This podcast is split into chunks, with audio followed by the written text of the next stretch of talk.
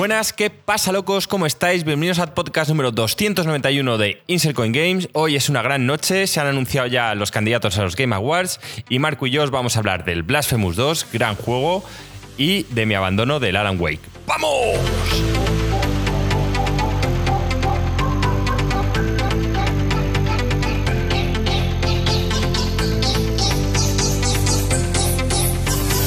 Caso cerrado. ¿Qué pasa?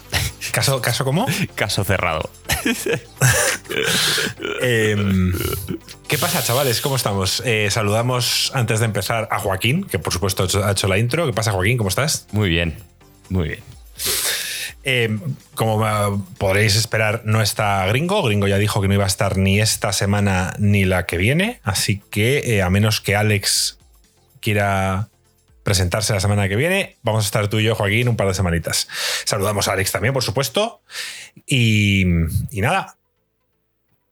¿Por dónde empezamos, Joaquín? Pues Noticias. no sé si quieres comentar alguna noticia, que ha habido unas cuantas de última hora y como son de última hora, por eso no las tenemos muy preparadas, pero si te Sí, apetece. a ver, bueno, bueno, por último, a ver, que sepáis que, o sea, Joaquín directamente y yo nos hemos sentado aquí, he puesto las cámaras, he puesto el rollo y he dicho, ¿qué noticias hay, Joaquín? Hemos sacado cuatro tabs de aquí y las tenemos preparadas. Eh, siempre suele ser así. Mm, Yo recuerdo un podcast, no, o sea, un comentario no hace mucho de alguien que decía, oye, tío, sois un buen podcast, me gustáis, tal, no tenéis mucha idea, pero me caéis bien o algo así puso y en plan, cabra.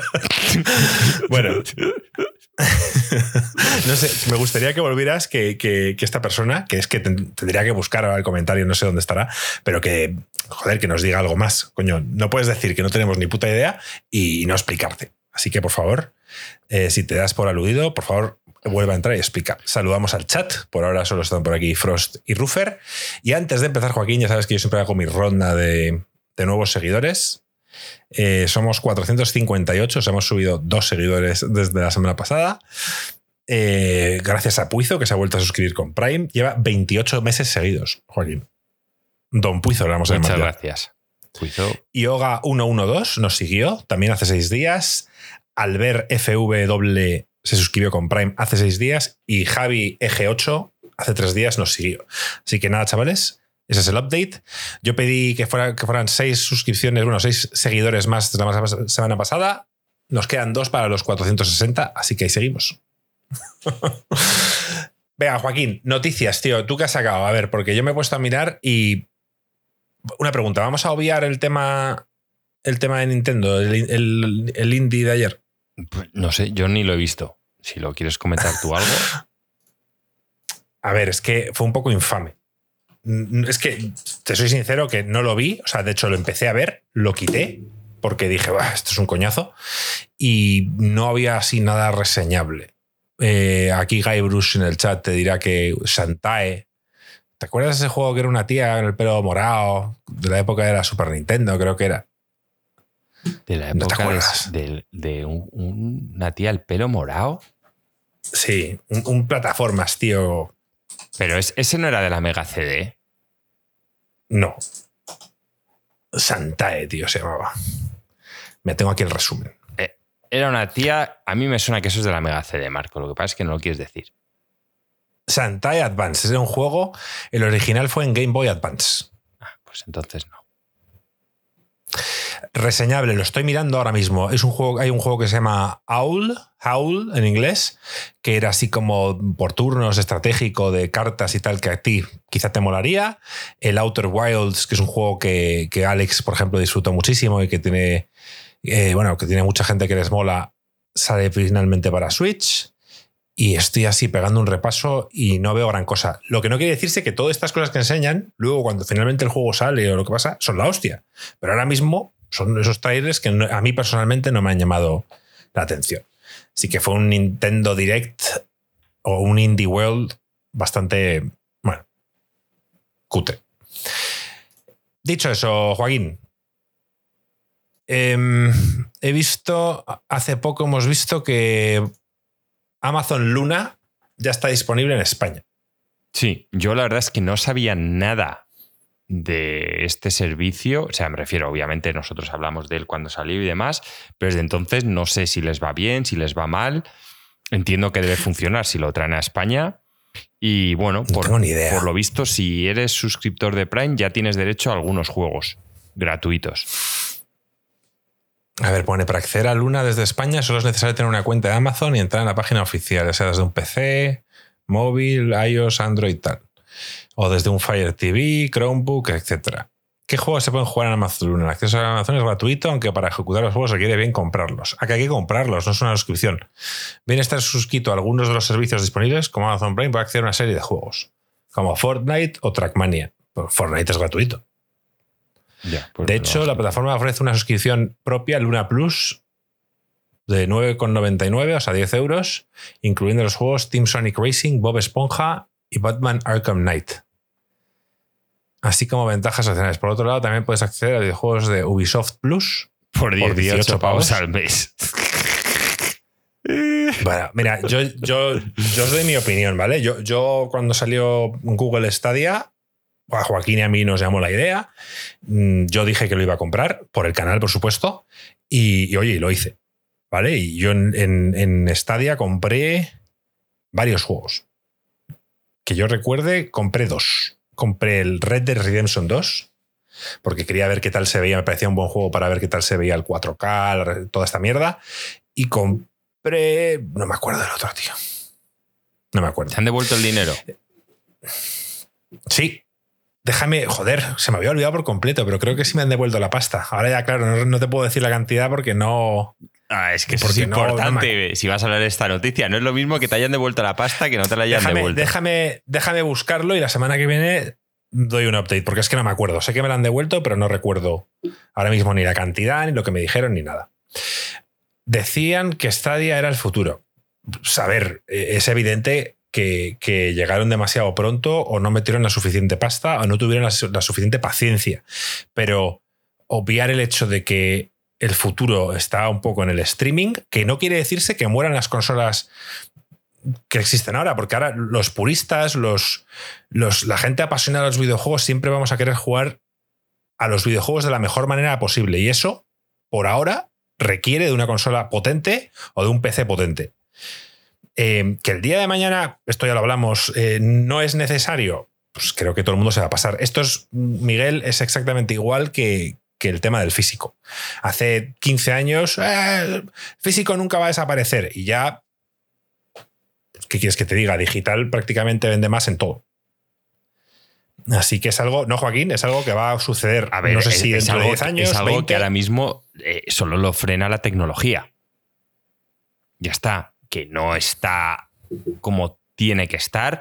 Que para mí, Stadia se acercaba mucho. Lo que pasa es que la cagaron en el modelo de los juegos. O sea, yo Stadia lo habría hecho con una plataforma Windows. Lo que pasa es que Google no quiso poner el culo. Bueno, pues no lo pongas. Y con una plataforma Windows tienes todos los juegos. Es que es absurdo. Entonces lo que no puede ser es que estás pagando por este servicio y tenías pocos juegos y que salían más tarde. Es que no, no. Vamos, yo no, lo- no le veo ni pies ni cabeza. Pero bueno, es eso, es Google. eh, no quería sacarlo en Windows, pues nada, ahora lo estás pagando. Yo creo que si Google Stadia hubiese tenido ese sistema operativo con todos los juegos de salida, con todos los juegos que hay, mucha gente a lo mejor en vez de comprarlos en Steam, los habría comprado en la tienda Stadia.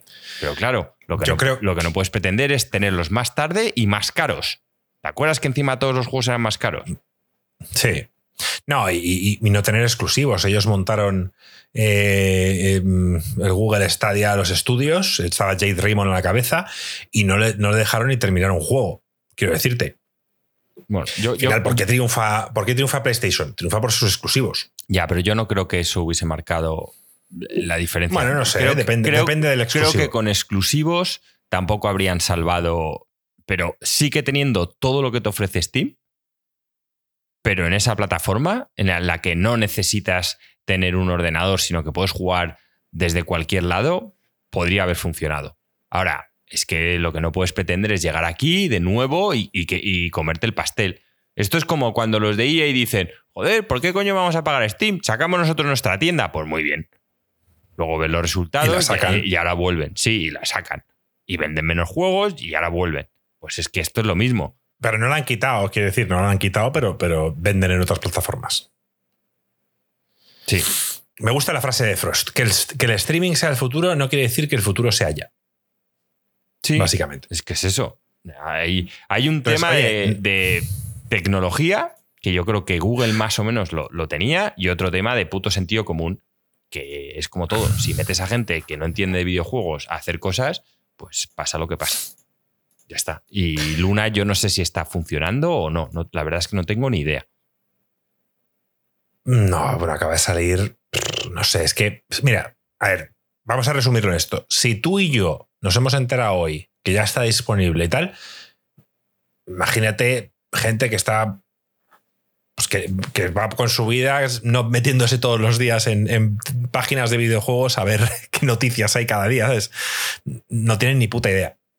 Y, y, bueno, y dicen Amazon Luna y eso lo tienen que poner. La gente que se ha comprado el Fire TV o mierdas de estas, tiene que ponerlo ahí en portada. Entonces, claro, juega tus juegos favoritos, tal cual. Pero vamos, eh, no creo que. No creo que vaya a triunfar por ahora. Si Amazon tiene la paciencia, lo dejará ahí, tal, poco a poco, irá rapiñando cosas y un día, cuando tenga un juego, un pelotazo listo, lo sacará, todo el mundo hablará, oye, joder, pero este juego es increíble. Ay, ¿dónde lo juego? En Amazon Luna. Coño, pues voy a pagar un mes. Y lo pagarás y ya verás si te quedas o no te quedas. No sé. Eh, sí, ¿quieres decir algo? No, que no sé, porque ellos también, Marco, parte lo están enfocando como tienda digital, que puedes comprar los juegos. No lo sé. No, no, no, no tengo muy claro qué quiere Amazon con esto. Eso es un error. Tienes que, tiene que ser un Game Pass por ahora. O sea, básicamente tiene que ser un Game Pass. Bueno, eh, ¿qué más? ¿Qué más? ¿Qué más? ¿Qué más? Eh, Suicide Squad ha mostrado un nuevo tráiler, el cual yo no he podido ver, porque es que lo ha mostrado hace nada. ¿Hace cuánto tiempo lo han Dos sacado? horas. Joaquín, hace dos horas. Eh, ¿Tú sí has visto algo? Eh, ¿Qué tal el cambio? Porque acuérdate que sacaron un tráiler hace ya bastante tiempo eh, y hubo tanto backlash de gente hablando de las microtransacciones, de las compras y mierdas que, que retrasaron el juego. Este juego ya tendría que estar aquí y lo han retrasado. Creo que a 2024 hay fecha.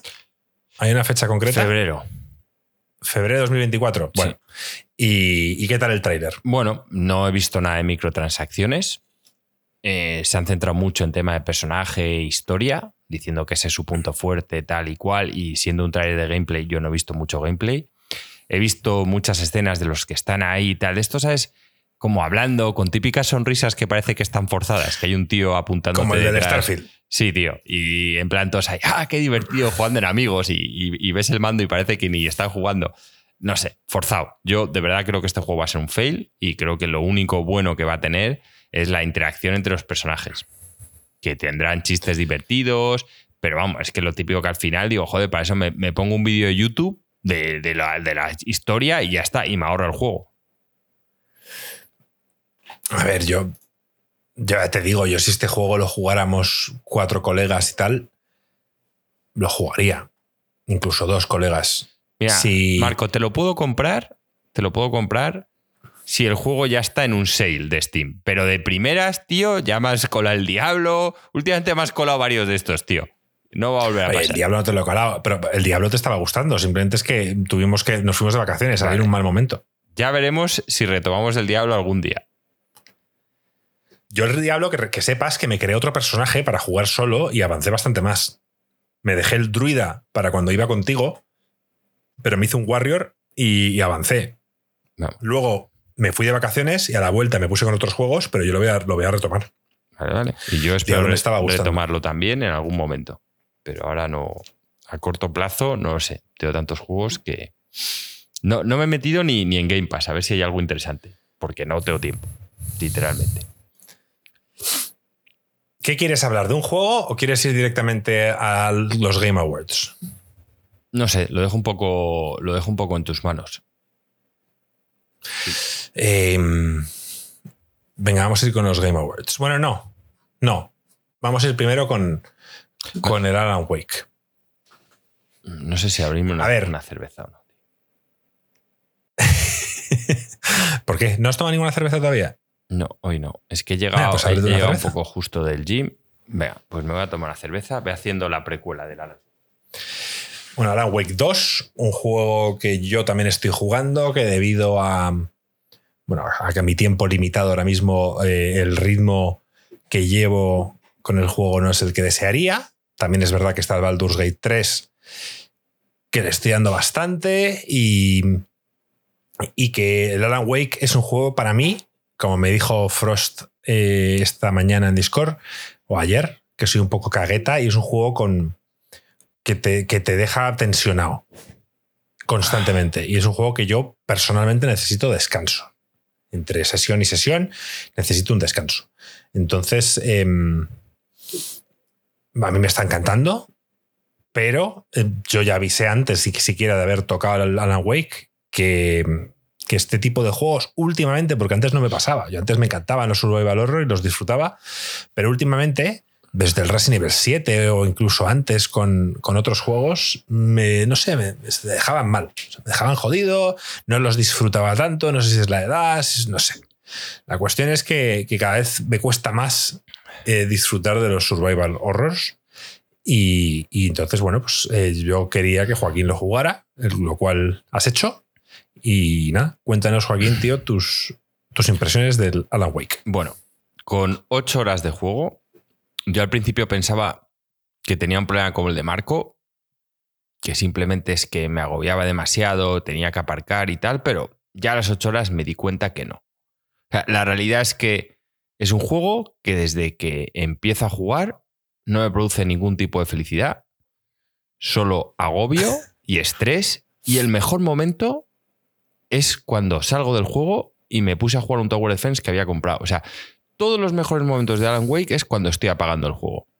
O sea, es el único momento que, mi cerebro suelta endorfinas. Como, joder, al fin. Entonces, yo vengo de trabajar estresado todo el puto día y es meterme en algo que no sabe medir los tiempos. Entonces, esta gente es muy buena haciendo eh, la ambientación de sus juegos, pero aquí no han sabido medir eh, para nada los momentos de paz. Es que incluso en las habitaciones, tío, que supuestamente tienes el café y tal, la luz es tenue. Es que no me siento bien ni en esa puta habitación. Los Resident Evil, cada vez que encuentro una habitación. No diría que es, que es una luz tenue. O sea, es un pedazo de foco ahí que parece tu habitación. Tú sabes que tienes un foco tú ahí, Joaquín, regulable y eso parece, vamos. No sé. A, mí no, me gustaba nada. Entonces, yo de, esta gente jugué al Remedy.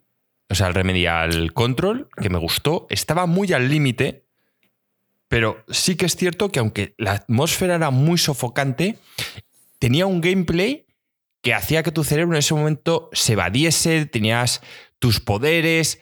Entonces, tenías ahí el cerebro en ese punto de me, están agobiando, pero luego tengo un gameplay en el que me siento bien, controlo mi personaje. Aquí no. O sea, aquí no hay ningún momento en el que yo me sienta bien. Eh, ya la última pelea que hice con un boss me, me pareció infame. Es que empiezan a salir ahí en un círculo. Por no hablar de que tengo mucha manía a los escenarios que están en la mente de personas. Muchísima manía. Era, era unas cosas eso, que, eso también es el Alan Wake 1, ¿eh? Que tú ya sabías ya lo sé, pero yo al Alan Wake 1 jugué hace tiempo y aquí, como estaba en el FBI, pensaba que iba a haber más partes en, en la vida real. Pero bueno, esto ya le empecé a coger manía en el Evil Within cuando te enteras que estás en, la mente de un tal cual, bueno, a mí no, no me entusiasma, sobre todo porque son escenarios que van cambiando a voluntad que tienen ellos. No ha agradecido nada el hecho que el control no tenía de los sustos gratuitos de repente estar ahí eso sí que me y que aparece una cara en la puta pantalla, como cuando te mandan el típico mensaje de estos que ves un vídeo que hay un tío a punto de darse una hostia y de repente sale la cara del exorcista, se pone a toda hostia el teléfono y tú, joder, pues eso hay demasiados y para mí necesarios, porque ya es que el juego da miedo de por sí. no sé, conmigo los tiempos están totalmente equivocados en este juego. Y bueno, pues me parece que he tirado 50 euros a la basura. Fuera de eso, le iba a dar un gatillazo a expensas de que, como nota el canal, si Marco lo disfrutaba y le quería dar un sólido, un full pedal, como entiendo que si tienes esa capacidad de disfrutar del miedo es un gran juego, pues se le iba a aceptar. Ahora, yo no la tengo, es como las películas gore. Podrá venir aquí un experto de películas gore y decirme que son increíbles, tal y cual. A mí, generalmente, con alguna excepción me parecen malas y no las quiero ver. Pues es lo mismo que va a pasar con este juego. Es un género que no han sabido. Y porque puedo disfrutarlo, y con los Resident, con el Resident 4 lo he disfrutado mucho, con el Resident 2 también, pero aquí no, no. Y se resume en eso. Ya está. Ya está diciendo Cítrico que ha soltado un pedazo de spoiler de Evil Within de la hostia. O sea, me tengo que poner ahora a poner pitidos. ¿Qué, spoiler de Evil Within? Si Evil Within tiene más años que vuestros abuelos, tío. ¿Qué coño me estáis contando? Si salió la Nintendo para hacia allá. un, un este de Evil Within, hay que joder. Joaquín, tío, es, es acojonante. Es, es, cada podcast. Hay gente que va a escribir, voy a abandonar este podcast, tal, me estás jodiendo los juegos, tal cual. Bueno, no, no, que luego ya se queja, ya, ya, ya. Em, a ver, quiero, quiero saber algo más. O sea, has dado una versión un poco quiero saber un poquito más. O sea, eh, eh, el comienzo del juego entiendo que te encantó, porque, o sea, no el comienzo, porque la parte esa es súper agobiante cuando ves al tío gordo corriendo por, la, por el bosque y, todo el rato la cara está apareciéndote, es súper agobiante. Sí. Pero una vez ya inicias con eh, la detective Saga Anderson y tal, mola que te cagas. Sí, al principio es lo que decías tú. me recordaba un poco a la serie Twin Peaks, que era una serie que a mí de pequeño me daba miedo pero que tenía sus tiempos. O sea, Twin Peaks tenía momentos agobiantes y momentos en el pueblo, por el día, el tío tomándose ahí su donut con su café, con cara de felicidad. Entonces, sabían llevar. Y aquí empiezas, tío, en una debacle a ponerse todo oscuro, unos bosques súper agobiantes, escenarios muy cerrados, que no, no, no llego a disfrutar. A ver, yo estoy de acuerdo contigo en que, en que no maneja bien los tiempos, en que es constantemente meterte miedo, miedo, eh, agobiarte y tal y cual. De hecho, cuando matas al, al primer boss, eh, vuelves, digamos, a la playa y te dicen, explora, puedes explorar. Y, claro, mm, porque parece ser que el agua, el, agua se ha echado para atrás y puedes ir a zonas nuevas de la playa y tal y cual. Y, y me pongo a explorar tranquilamente y de repente me pegaron un susto un enemigo que no voy a spoilear, pero que no contaba con él, y sobre todo que no tenía balas. Entonces, porque acababa, o sea, el primer boss lo maté sin ni una sola bala y a hostias. O sea, porque le pegué dos hostias así y lo maté. Si no, me hubiera matado y otra vez vuelto a empezar. Entonces, hay momentos en los que parece ser que el juego no tiene en cuenta eh, la munición que llevas y tal, porque también me ha pasado que ha habido veces que me he quedado sin luz en la linterna, sin pilas, y no puedes matar a los enemigos sin, esas pilas. Es que no puedes. Entonces, eh, o cargas la partida, o te dejas matar, o vas corriendo por el escenario a ver si hay algún cajón o algo donde puedas encontrar. Sí que es verdad que si encuentras un cajón te van a dar lo que necesitas.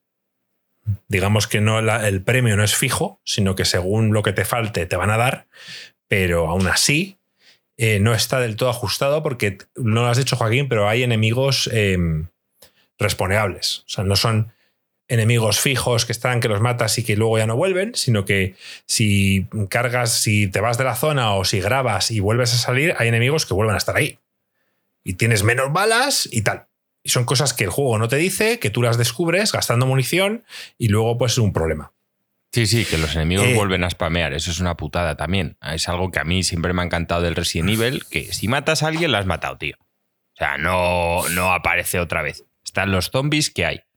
No sé, son reglas. El otro problema que tiene este juego, este también lo tienen muchos otros, ¿eh? de Survival Horror, es que les faltan dificultades. Tío, los Survival Horror no pueden ser fácil, normal y difícil. Porque el tema es que el salto de fácil a normal es tan grande que no tienes experiencia de juego. En normal lo pasas excesivamente mal, porque lo que dice Marco, te quedas sin balas, tal cual, yo ni de coña. O sea, en normal no habría aguantado las ocho horas ni de coña. Y en fácil, el problema ya es que es hiper fácil. O sea, fácil está hecho para que, que juegue un ciego. Entonces, joder, un punto medio, tío. Entre fácil y normal. Más que un punto medio es que puedas elegir eh, qué tipo de experiencia quieres. Esto ya lo hemos hablado.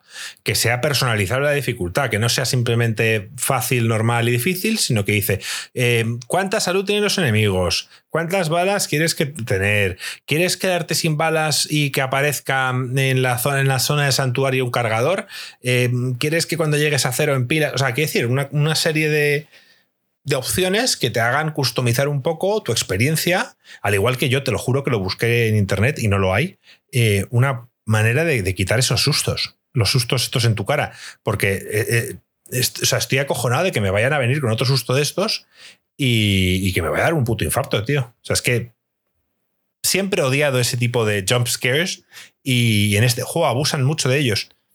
Busqué a ver si se podían quitar y había foros de Reddit enteros de gente en plan, vengo buscando lo mismo, no hay opciones, tal, a ver si alguien hace un mod. A ver, eh, hay uno que dice que sufre del corazón. y dice, tío, estoy buscando, por favor, porque me gusta mucho la ambientación. Y hay gente que dice, tío, pues no juegues este juego.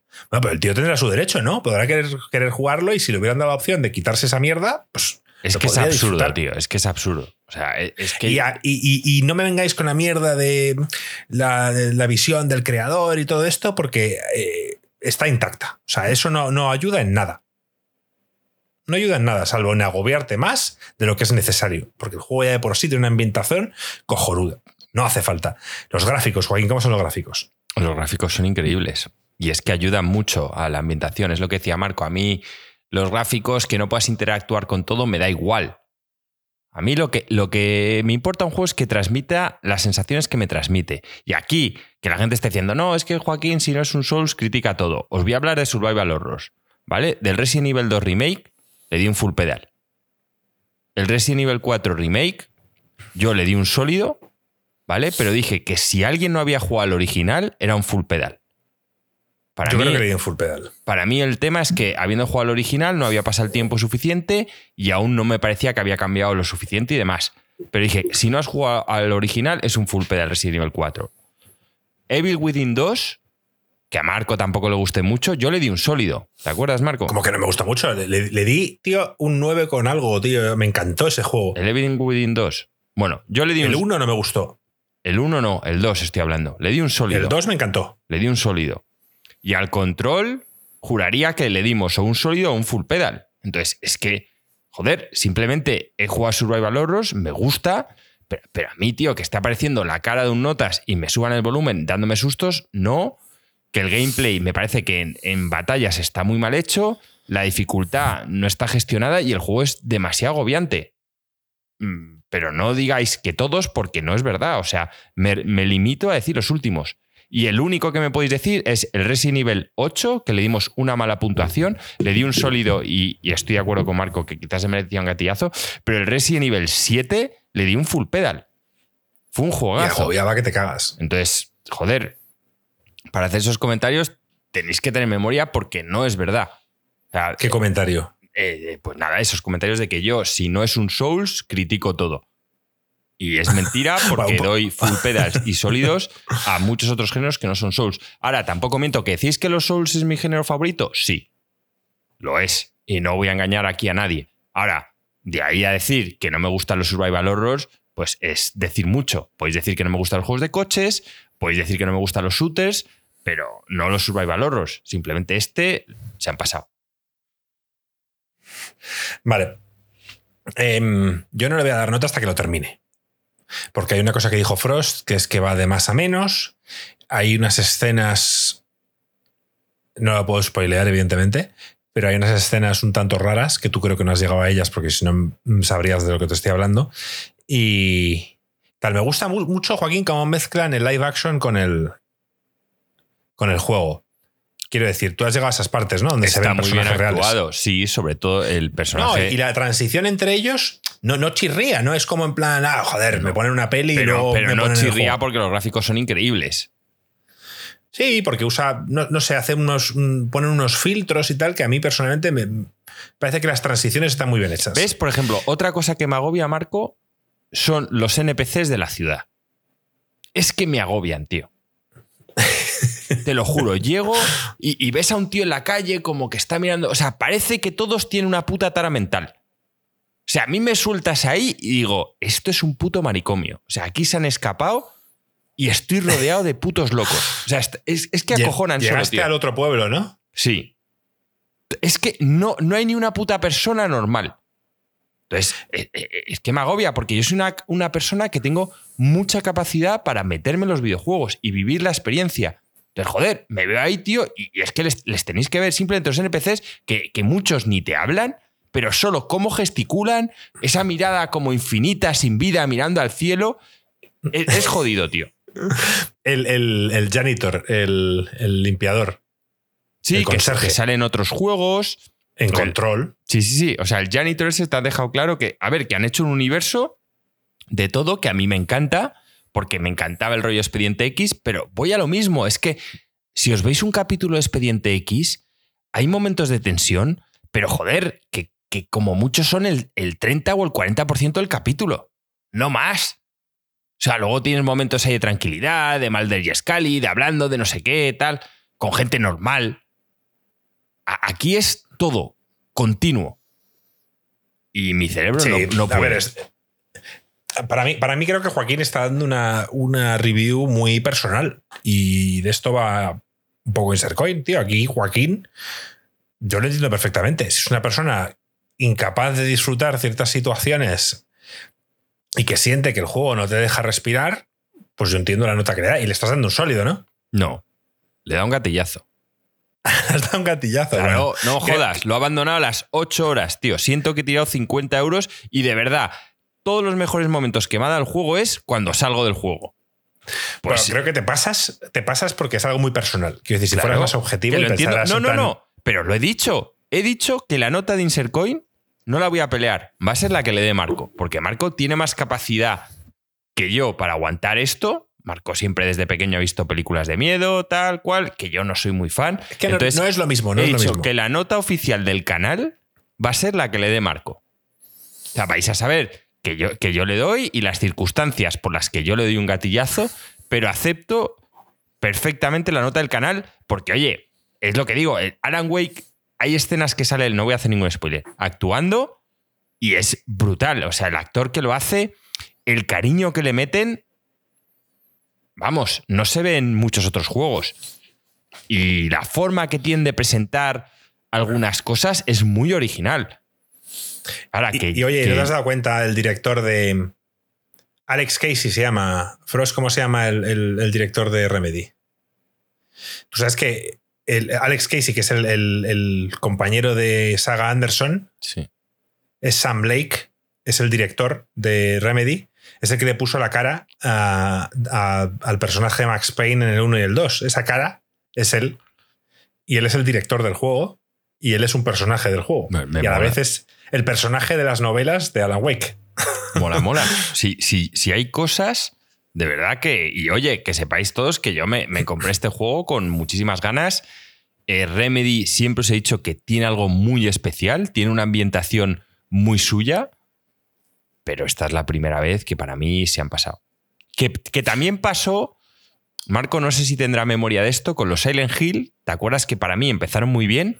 y que luego ya había el típico Silent Hill 4, que desde el principio estaba la música esa estridente, un tío ahí con un. que era ya toda una locura. ahí, te quito la razón, porque a mí el Silent Hill 1 me agobió la hostia, toda la puta niebla, todos los perros persiguiéndote, entras en una casa.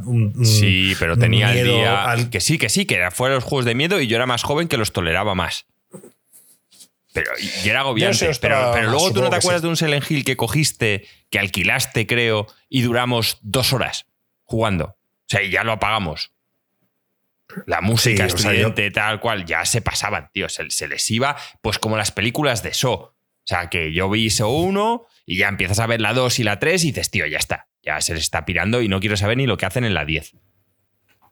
Me corrige Frost, solo aparece en el 1. En el 2 es otra cara, no es la de Sam Lake. A ver, no sé. Yo, yo ya os digo que, el juego entiendo a Joaquín y también comparto la, la idea de que el juego no te deja respirar. Solo sabes que estás tranquilo en, en, esas, en esas zonas donde está la luz.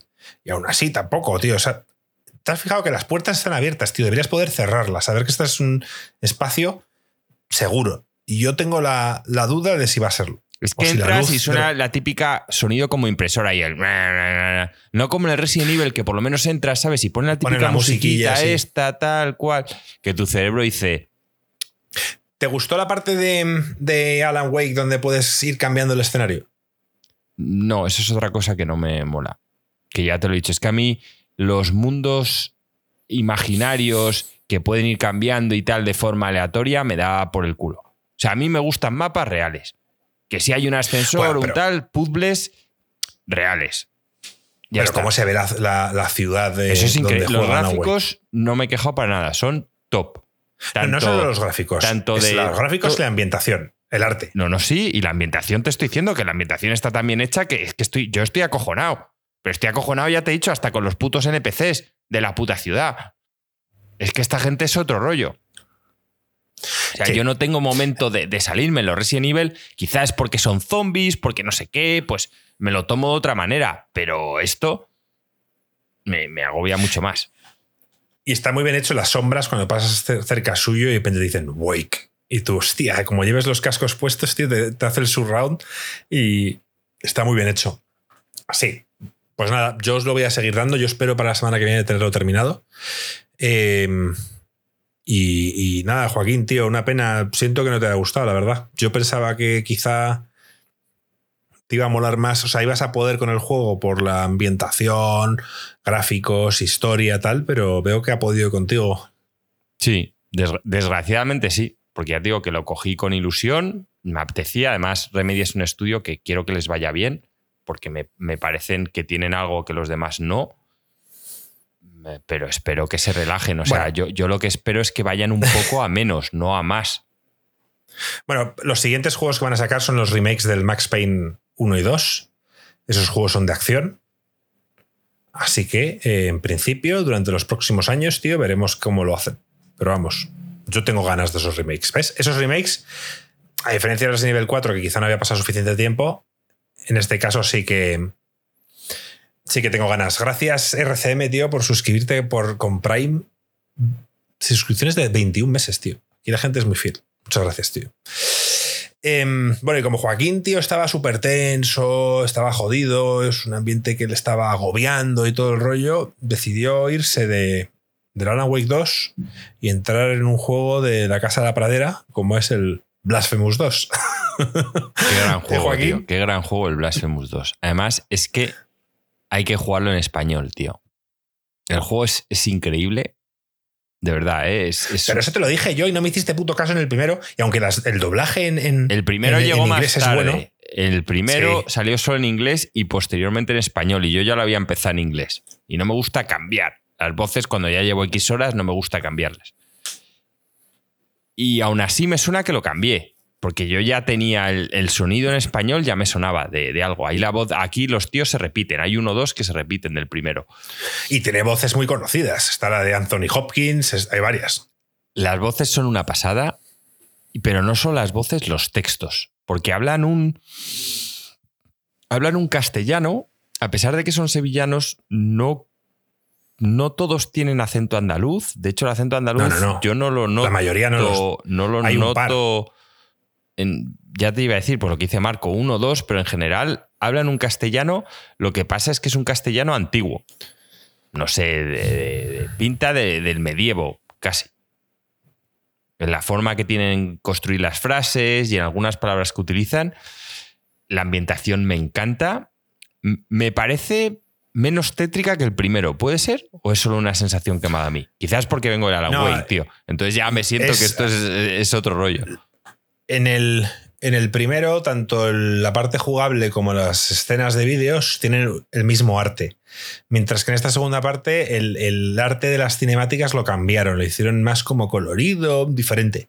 A mí personalmente no, no me gustó demasiado las cinemáticas de esta segunda parte. Me gustaba más el primero, que, tenían el mismo arte que, digamos, el gameplay. Pero por lo demás, no. O sea, a ver, es un juego largo. Bueno, largo, veintipico horas eh, me llevo a mí, que, creo. Bueno, pues mismo, yo llevo pues casi por la mitad. Yo, yo llevaré ocho horas. He matado a los tres primeros bosses. 33 horas. He matado a los tres primeros bosses. ¿Te ha costado alguno? Porque a mí, a mí hay uno, el primero o el segundo me costó la vida. No el primero. A ver. Uno, eh, que es un, uno que es un tío alto, es un bicho alto, es que me acuerdo, creo que era un esqueleto, que va como un fraile, parece que va como con una sotana, no me sí, acuerdo. ese, es que- ese para mí fue el primero. Es que creo que el orden depende según el arma que hayas elegido. Porque es, Y tú y yo elegimos la misma. Aquí, las armas, cada arma puede abrir ciertas cosas. O sea, las armas tienen como un estilo de combate, pero también tienen una acción única en la que puedes interactuar con el entorno para llegar a zonas nuevas, ¿no? Típico Metroidvania. ¿Sabéis? Que siempre, pues un Metroidvania 2D, que para llegar a ciertas zonas hace falta una habilidad. Pues aquí parte de esa habilidad la esconde cada arma. Cada arma tiene una habilidad propia que te permite, bueno, pues acceder a ciertos sitios que sin ella no podrías. Entonces, nada más empezar el juego, te advierten que cuando elijas una de las tres armas, pasará un tiempo largo hasta que encuentres la segunda y la tercera. Yo en mi caso elegí el Botafumeiro, ¿vale? Y está, está bien descrito. es que no sabía cómo describir ese arma. No existe en la vida real. Sí, pero no, porque al, al final eh, lo más parecido sería el Morningstar, que en español, ¿cómo se dice? El. Joder, se me ha pirado. Siempre se me pira este arma en. La estrella de la mañana. No, no, no, no. no. Ti- Tiene un nombre que, que ahora no me viene. Lucero del alba. No, pero coño, el, el arma de toda la vida, el que es un palo de madera con una cadena que va a una bola de pinchos, eso en español tiene un nombre. No, pero, pero lo que el Morningstar es el que es un, un- un palo con una bola de pinchos al final, pero no tiene cadena. Sí, con una cadena tiene un nombre. En español ese arma tiene un puto nombre y siempre que hablamos de ella se me olvida y al final lo acabo sacando. Mangual, no lo sé, no me, no me- no me suena que fuera mangual, pero bueno, pues imaginaros ese arma, pero al final en vez de tener la bola con pinchos tiene un puto botafumeiro. El típico fuego. español de estos, bueno, español no, eh, medieval de toda Europa, donde pones incienso quemado y va saliendo el humo para que huela bien, que en algunas iglesias pues lo ponían ahí y iba rondando y tal. Pues aquí simplemente el tío lo utiliza para dar hostias. Y yo cogí ese arma, y con ese arma el primer boss que llegué es el, el que hice Marco, y bueno, me, me costó un poco, no en exceso, pues igual unos seis tries. Yo Mm, más. No mucho Yo estuve más. quizá 15 tries. Luego el segundo boss, Siempre la cagaba en algo. igual te calentabas. Es que Sí, no, seguro. el tema es que este juego es un poco más rápido que el primero, pero solo un poco. Y al final tienes que tener en cuenta el peso del arma, lo que tarda el tío en dar el golpe, porque como empieces a dar otro golpe y el enemigo tenga que hacer algo, te, te zampas la puta hostia. Y en fin, la verdad es que... ¿Y eh, el segundo boss cuál era? Sin, sin entrar mucho en spoilers, ¿cómo, cómo era? yo el segundo boss conseguí, porque creo que aquí ya puede variar un poquito, conseguí las armas ligeras, ¿vale? Que son dos espadas, que no son espadas, son sables. Centella y centella y no sé qué. Que se lo llama. que vienen siendo dos sables, un sable largo y un esa, sable es, esa corto, es la que menos me gusta. que era un estilo de lucha muy español. Entonces, este arma te permite bloquear, que también te lo permite la espada normal, ¿vale? Pero el botafumero, con el botafumero no puedes bloquear. Entonces hay un boss que es mucho más rápido. El boss se presenta con, directamente con un florete de esgrima. Y a este marco yo le gané a la, al tercer try. Ese es fácil, Sí, porque comparado. me parecía que los parries eran sencillos de hacer. ¿Y solo has hecho esos dos? No, luego llegué a un tercer boss que lo maté también, pues igual al cuarto try. Que este llegué a la zona en la que encontré la espada normal, lo que sería la típica. Una, no es la típica espada, porque, mm, vamos, parece un poco la espada del carnicero de los típicos Souls. Y es un boss que el tío tiene un ataúd, entonces primero le tienes que matar a un tío grande con un ataúd al tío grande, cuando le matas del ataúd sale un enano que es como un mago y te Sí, tira sí, sí. cosas, le tienes que matar también y luego hay una tercera fase donde tienes que matar a los dos a la vez. Y bueno, tam- tampoco me pareció por ahora bien, los he matado quizá el primero es el que más me costó sin llegar a sea, costarme demasiado. De dificultad, vas- te parece que está ajustada. Por ahora, para mí sí. Y tener en cuenta que es que yo ya los Souls les tengo mucha tralla. O sea, vengo a haber jugado al Ice of P, vengo a haber jugado al Los of the Fallen, jugar al Blasphemous 1. Joder, es que en este género. Lo que mucha, lo que mucha gente preguntaba, Joaquín, que yo ya lo respondí, pero da tu opinión, el juego es más rápido. más ágil. Sí. El juego es más ágil que el primero, pero es lo que os he explicado antes. Los golpes tienen un tiempo y tienes que medir tanto los tuyos como los de los enemigos. Y tienes que medir, o sea, sí, sí que tienes esa misma ese mismo gameplay de los Castlevania originales de Nintendo, que cuando soltabas el látigo implicaba un sacrificio porque tu personaje iba a estar quieto un tiempo, ese tiempo está mucho más reducido, que es lo que da esta rapidez extra respecto al primero, pero sigue estando ahí. O sea, no es... Hollow Knight. Quizá con las dos espadas, con los dos sables, es más rápido aún y te permite más ágil y moverte más, pero no es un Hollow Knight. O sea, aquí cuando das un golpe lo, lo tienes que pensar un poquito, posicionarte bien y tal, un poco como un, combate de, de boxeo. De ahí buena posición, aquí pego, ahora me defiendo, ahora me muevo, ahora esquivo. Y todo lo que tengo que decir es maravilloso. O sea, el, el- los gráficos que tienen pixelados me encanta, el arte que tienen me encanta. Os dije hasta el punto que el arte de este juego era tan buena que ves guiños en el Lords of the Fallen que en el original eh, la estética iba más hacia el Warhammer 40.000. En este segundo Lords of the Fallen ha ido más, para mí, copiando lo que era el, el Blasphemous. Entonces, oye, la verdad es que me siento muy orgulloso de, de Game Kitchen, darles mi enhorabuena. Solo llevo ocho horas, pero joder, es que este es un juego que siento todo lo contrario. Desde que entro, mi cerebro está soltando endorfinas, me gusta explorar de un lado a otro, me, me escucho las historias enteras que me van diciendo con, con acento todo en español. Una pasada, una pasada. Y no, no sé qué nota le daré, pero Marco le dio un full pedal y me huele que la mía va, va por ahí. A ver, yo creo que el ritmo no decae en todo el juego.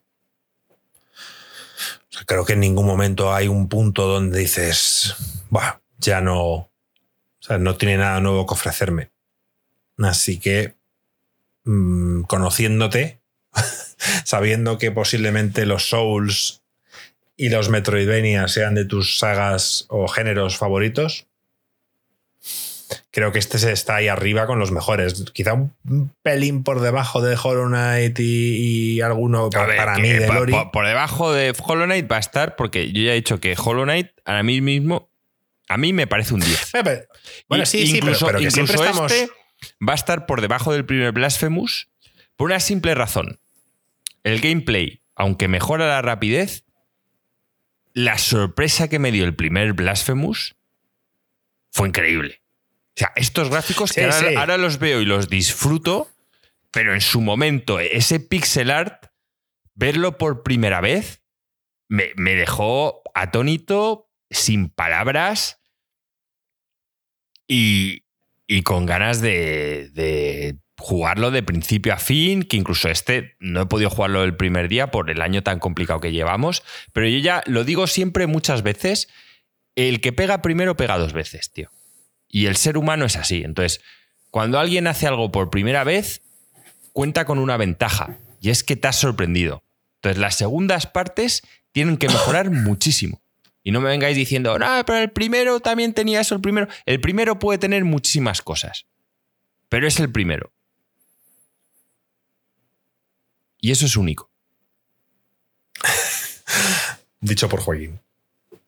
Muy bien, tío. Pues nada, eh, volveremos en un par de semanas, quizá la semana que viene ya todo has terminado seguramente, y podamos... eh, y puedas dar nota definitiva. Eh, Dice Guybrush, el primero era un juegazo. Pues Guybrush, tío, tienes que jugar este segundo que si acaso mantiene el nivel. O sea, no pienses que baja, ni mucho menos. Em, yo que he hecho esta semana juego un poco más al Baldur's, Joaquín, tampoco mucho. Eh, te diré que tengo una pregunta, no sé si es spoiler, es en la zona de los goblins, en, en el acto 1. Yo creo que, que- todos los que habéis jugado, esto no es un spoiler, porque el juego puede variar tanto que, que simplemente es lo que me ha pasado a mí. O sea, de hecho conté parte en la primera o sea, en el podcast de la semana pasada en la que tuve un enfrentamiento con un goblin que era como un priest y que me iba a ayudar en lo del tadpole que tenía en la cabeza y todo el rollo y lo maté y luego vi que me empiezan a atacar los de fuera, que los maté también. Pero es que salía a petarda, Joaquín, y cuando salí a lo que es afuera, salí otra vez como a la calle, ya Claro, y todos en rojo a pegarte. Sí, entonces ¿qué hice? Me fui, para, me fui otra vez para afuera y salí por un escondrijo. Claro, te puedes teleportar. Ah, yo eso no lo sabía. Hay fast travel. Bueno, pero, pero a mí, mis experiencia videojueguil me dice que si estás dentro de un, de un castillo no puedes hacer fast travel. Sí, obviamente es más justo lo que estás haciendo, por supuesto. Pero es, me lo que la forma. Cuando atacas. Ahora. Tuve la suerte, tío, de que, de que había cambiado un personaje y hasta, hasta desde el principio del juego había usado a Starion, a, a Guizanti, esta, no me acuerdo de su nombre, a la orca fea, y a Gale. Luego cambié mm, y traje a la, demonio. Y, y, a quién más traje yo. Está. Y eso, quité a, a la demonio y metía, o sea, quité a la orca y metí al demonio. Y, y la última vez metí al Warlock. Y el Warlock, tío, tiene una movida que, elegí yo en Fits, que es eh, Shapeshifter. Que puedes cambiar a tu personaje, puedes hacerlo de cualquier raza. Y lo, metí, y lo puedo meter por escondrijos, tío, eso es la polla o sea, cuando hay típica movida donde no cabe un humano, pues le hice un enano, o sea, es un gnomo, tío, y, me meto por escondrijos. Eso es la polla, Joaquín. Bueno, pues es lo que tiene el juego. O sea, eso tiene muchas cosas especiales, ¿ves? Yo eso no lo he tenido. Todos los putos túneles esos que hice, no cabe tal, yo no, no he podido entrar con ninguno. A ver, también creo que lo puedes hacer con, con un druida, ¿no? Te puedes convertir en... Es que no, tengo, o sea, acabo de conocer al druida, pero no, pero no lo he manejado no lo sé, yo estoy a punto de hacerme un druida a mi personaje principal pero yo en general es que iba con, con el equipo que ya os comenté, que además siempre intento que sean mujeres, con la excepción de Astarion, porque era elfo y, me caía de la hostia. Y yo me hice una mujer y iba con, con tías. Me gusta. Hay una cosa que he visto que, la mayoría de los magos, cuando te hacen elegir spells, tienen muchos spells parecidos o iguales, ¿no? Son, son, son, son los mismos. No, tú lo que pasa es que con un mago tienes que elegir los que te preparas. Entonces, claramente conviene prepararte más bolas de fuego, que las vas a usar más y tal. Pero mi pregunta es: mm, ¿puedo prepararlo solo en campamento o tengo que en teoría, solo en campamento. No sé si han cambiado estas reglas porque yo no he llevado al mago. Pero antes era solo cuando te ibas a dormir, podías elegir lo que te preparabas. Entonces, normalmente casi todos son ofensivos. El mago lo he quitado porque estoy probando otros personajes, a Gale, pero Comancho, es que con Gale solo usaba la puta bola de fuego. Es lo único que usaba. Es que es la hostia. Y obviamente, cuando te tienes que especializar en un elemento, eh, que en este juego es tan importante, pero tampoco es la por hostia, la resistencia. 5 de daño, 6 de daño, y esto es una mierda. La bola de fuego está. Y, y, a veces, cuando están dos o tres juntos y me han pillado cerca, les hago el cono de fuego, que es así que hace más daño. Pero el resto de habilidades que tengo no me sirven para nada, o son muy situacionales, o, no veo cuándo usarlas. El, mago es más complicado, es más táctico, ya te lo dije.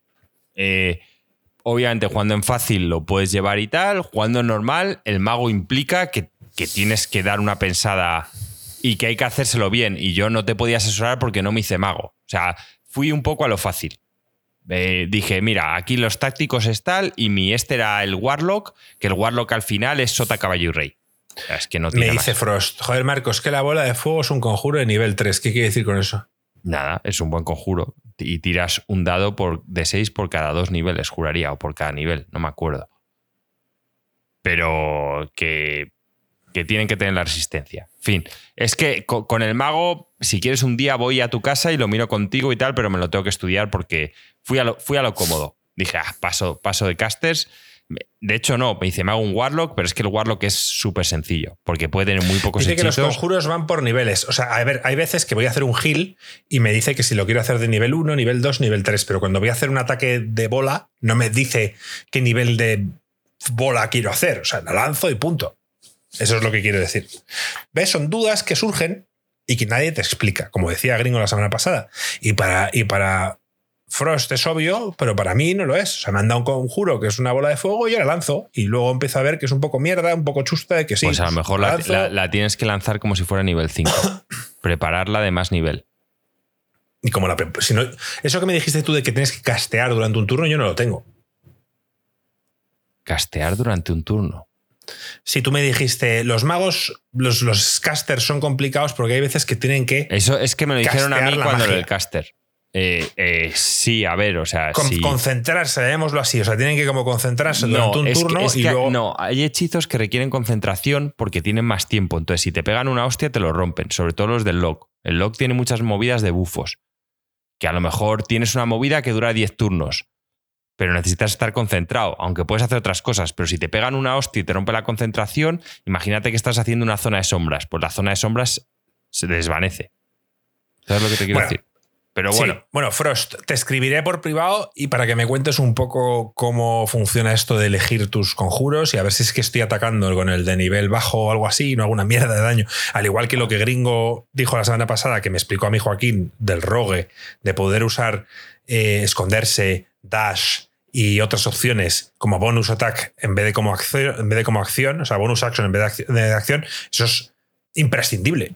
Claro, claro. Cosa que el juego es no te si dice. No jodes el, el rogue. Eso es lo mítico que tiene el rogue que no lo pueden hacer pero- pero Eso no te lo dice nadie y Frost me dirá, joder Marco, pero es que está claro, si lo pone ahí es bonus action y no sé qué. Bueno, pues a mí no me lo ponía. De hecho, Joaquín tuvo que meterse en las habilidades, en no sé qué, no sé cuántos. Parecía el wow. ¿Sabes? Tenías que meterte en cuatro cosas y sacarlo. Sacarlo, digamos, del, del menú y meterlo en la pestaña de abajo. Pero bueno, Bueno, vo- voy a contestar un segundo rápidamente a Miguel Cruz Sí. que me está poniendo. Entonces, Joaquín, los Demons es el mejor porque es el primero. Y dicho, no, yo no he dicho que ser el primero sea el mejor. Yo he dicho que ser el primero tiene ventajas. Normalmente, Miguel, cuando tengas hijos, puede, o hijas, a la primera es más probable que sea tu favorito, porque es el primero, pero es más probable, tiene ventajas. Eso no quiere decir que vaya a ser definitivo. Y la prueba es Batman. Nolan habla de esto mismo, por eso es de mis directores favoritos. Habla de lo difícil que es conseguir en el ser humano que vivas la magia de la primera vez, de volver a sorprender a alguien. Pero el tío, tú ves su trilogía de Batman y para mí la mejor peli con diferencia es la segunda. Pero es que él tiene en cuenta, él dice, yo ya tengo siempre que hago una peli en cuenta si esto se han podido vivir. Entonces intenta que vuelvas a tener esa magia, porque él sabe que es especial. Entonces a mí el del ring, tío, me pareció como, obviamente es un Souls, pero me pareció algo nuevo y novedoso y me parece el mejor, con diferencia del resto. Y no ha sido el primero, de hecho ha sido el último. Pero bueno, también cuando más vas tardando, pues tienes más recursos, tienes más experiencia, pero obviamente es más difícil sorprender. Eso es todo. Y ya po- podemos y seguir, además, Marco. además eh, para corregirte, Miguel, el primer Souls que jugó Joaquín en serio fue el Bloodborne. Y eso también influye. Quiere decirse que Joaquín, el primero que jugó fue Bloodborne. Y aunque Demon Souls fue el primero en salir, no fue el primero que jugó Joaquín. Entonces, no, Joaquín, es algo personal. Sí, sí, y a mí el Bloodborne me, me flipó la estética y es Y de el mis... Demon Souls lo jugaste después y dijiste, y- oye, entiendo cómo esto causó revuelo, pero ahora, mm, echando la vista atrás, pues mejoraron mucho la fórmula. Claro, muchísimo. Vamos. Y de hecho, el Bloodborne tenía tantas ganas del Bloodborne 2 que, que ya sabéis lo que opino del Lies of P. Que me parece un Bloodborne 2. Bueno, Lies of P, tío, me estáis dando el coñazo todos, tío. Voy a tener que jugarlo al final, pero no sé si me va a dar tiempo. O sea. eh, A mí, a mí me parece un juego increíble. O sea, de, de verdad. Es- Wake, es el Sea of Stars, Joaquín, que yo quería jugarlo. Pues tío, entre el Sea of Stars y el, y el Lies of P, el, el Lies of P, tío. ya, pero, pero te recuerdo, o sea, cuando yo estoy muriendo Tú en un no te boss terminaste el Chrono Trigger, Marco, no te terminaste el Chrono Trigger. Y el Chrono Trigger, Pero si no tuve, el- no tuve el Chrono Trigger. si, lo Nunca tienes, lo jugué. si lo tienes en Steam. Pero tuve en Steam, en la versión Bueno. antigua vieja, Bueno, que además la, gente dice que es infame. la versión antigua y vieja del Chrono Trigger es mucho mejor que el Sea of Stars. O sea, el Chrono Pero eso Trigger. no puedes decirlo, no puedes decirlo sin haber jugado al, al, al Sea of Stars. Joder, que no he jugado, que el Sea of Stars voy por la mitad, ¿eh? Y ahora lo retomaré. Pues claro que voy por la mitad. Tengo los cuatro personajes, llevo Pero si bastante. dijiste que lo abandonaste. No, no. He dicho, lo he dejado a la mitad. Tengo, No, tengo yo los cuatro personajes Y obviamente, y me lo acabaré cuando tenga tiempo. Pero es que ahora no, ahora mismo es lo que he dicho, hay prioridades. De fin de año está cerca y los juegos que no haya podido jugar no os voy a poder evaluar. Pero ya está, pero ni de buen coña, consejo de, ni de coña de se acerca al Chrono Trigger. Ya tienes juegos para sequía, Marco. No tengas prisas y disfrútalos. ¿Ves? Eso es todo lo que necesito escuchar. Lo sé, sé que también el Armor Core lo tengo pendiente. Si es que tengo pendiente un huevo. Tengo pendiente también Starfield. Ojo, que el Starfield dije que me lo iba a acabar. Pero ahora no, no puedo. Te- tengo que elegir mis batallas. No como Marco, que las tiene que elegir más, pero yo aún así no, no me da la vida para viciarme a todo. No, no, es una locura. Es una puta locura. El, el- el- el juego este que me dijo gringo de escalada. ¿Cómo se llamaba, tío? Sí, el de Don no. sale- No, no sé cómo Sí, se llama, sale- pero. no sé por qué se me sale el Johnny, ¿no? Algo así, pero no, empieza el por J, pero no, no me acuerdo. Te sale no. por lo de tal, pero no es. Pero yo que sé, o sea, yo- ahora mismo tengo que tener muy claro a lo que me quiero viciar y por eso abandonar Alan Wake. Ojo, que este Alan Wake, a pesar de que me está haciendo sufrir, si esto fuera una época de sequía y no habría ningún otro juego, pues me habría jodido, como soy yo de cabezón y tal y cual, he pagado 50 euros, me la acabo. Pues, pero ahora no. Vale. Vamos a tirar con el último topic que vamos a repegar un repaso a los nominados de los Game Awards. Joaquín, tío, tú querías solo hablar de los seis nominados a los Juegos del Año, pero yo quiero pasar por unas cuantas Bueno, categorías. pues sí, si quieres, pasamos por las categorías. Yo lo primero es dar la enhorabuena a Marco, que es el que ganó. Tengo aquí, bueno, no sé si Lo os acordáis, lleguemos. en el último podcast, pues básicamente entre los cuatro más o menos teníamos un consenso con cuáles creíamos que iban a ser cuatro seguros y luego dudábamos entre dos y, y nada, acertó, acertó Marco con, con sus dos. De hecho, el, Como, como solo podía ser de, una forma, de esa forma. la, claro. la cagamos todos con el Starfield, que eso sí que fue de, de Insert Coin pensando que Ahora el lo Starfield hablamos. Lo iban a hacer, pero bueno. Juego más esperado. Esta, esta, esta categoría es un poco es infame, pero vamos. Final Fantasy VII Rebirth, Hades 2, Like a Dragon Infinite Wealth, Star Wars Outlaws y Tekken 8. Ok, ¿algo que comentar? Mm, Bueno, yo personalmente el... El Hades 2 y el Final Fantasy. Sí, es que, es que los dos los espero un montón. Quizá espero más el ¿Cuál Final más? Fantasy porque qui- quiero ver cómo avanza la historia. O sea, de verdad ya es un tema que el cambio que le van a dar, o sea, cuando acabas el primer episodio y dices, joder, macho, o sea, esto, y sobre todo cuando dan la noticia de que va a ser una trilogía, que es lo otro que yo necesitaba oír, o sea, no quería siete capítulos del Final Fantasy VII, o sea, no me importaría que fueran claro. siete capítulos si va a salir uno cada seis meses. Entonces digo, vale, te lo, te lo compro. Pero como no es así, o sea, yo lo que no puedo estar esperando es a, a que mi nieto termine el, el puto Final Fantasy VII Remake. Pues agradezco que sea una trilogía. Y le tengo muchas ganas. Muchas ganas. Y eso que a la vez también se las tengo, pero el Final Fantasy para mí es una historia pendiente. Eh, una categoría que normalmente no hago ni puto caso, pero que este año me da mucho la atención es la mejor adaptación, que esto básicamente es eh, cuando utilizan los videojuegos para hacer una peli, para lo que fuera. Entonces, este año hay bastante competencia, Joaquín. Castlevania Nocturne, Gran Turismo la peli, que dicen que es bastante buena, curi- curiosamente, The Last of Us, la serie, Super Mario Bros. la película y Twisted Metal, la serie que, que está en Estados Unidos, pero yo creo que aquí en España no, no la he visto en ningún lado. Hay competición, hay com- está competido, A ¿eh? no he visto la de Castlevania Nocturne, sí que vi la de Castlevania original y me pareció increíble. Ahora, mm, muy difícil me parece que alguien vaya a poder hacer sombra al trabajo que ha hecho HBO con The Last of Us. O sea, el Mario Bros. Y tú hablas, siempre hablas Sí, desde, tu, sí. desde tu perspectiva de no, no, tío, es mejor el Last of Us, claro, porque es una historia adulta. Pero hay, hay- hay aquí otra cosa, y es el tema de lo que yo he hablado de las series frente a las películas. El tema ahora mismo, y por lo que los Lobos de Oro siempre comenté que me parecía, es que están yendo a las series. Y el tema está en que en las series las relaciones que tú mantienes con los personajes son mucho más largas, mucho más amplias y lo que las convierte mucho más intensas. De hecho, eh, cuando hace poco ya sabéis que comentamos que había muerto Chandler, eh, Matthew Perry, el, el personaje de Friends y tal, que pues a, a mí me afectó. O sea, yo soy una persona y obviamente no le conozco, pero pues, pues le tenía mucho cariño porque al final han sido muchos años de mi vida, de verles ahí, y eso lo consigue una serie y es muy complicado que lo consiga una película.